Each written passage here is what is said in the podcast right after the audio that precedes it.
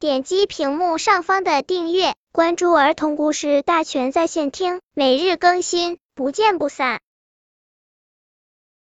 本片故事的名字是《聪明兔与大笨狼》。一天，聪明兔带着他心爱的画笔来到郊外画画，这时候，大笨狼悄悄的来到了聪明兔身后的草丛里，哈哈。终于可以吃上一顿美餐了，大笨狼舔着嘴唇偷笑着。正当大笨狼张着血盆大口朝聪明兔扑来时，警觉的聪明兔拔腿就跑，跑啊跑啊，眼看就要被大笨狼追上了。聪明兔猛地钻进了一旁的草丛里，他灵机一动，快速拿出画笔。在身上飞快的画了起来，画完又顺手捡了两片大枫叶，拿在手里当爪子。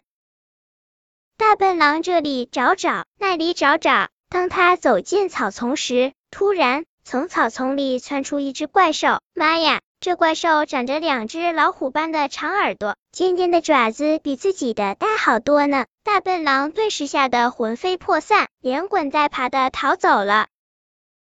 本篇故事就到这里，喜欢我的朋友可以点击屏幕上方的订阅，每日更新，不见不散。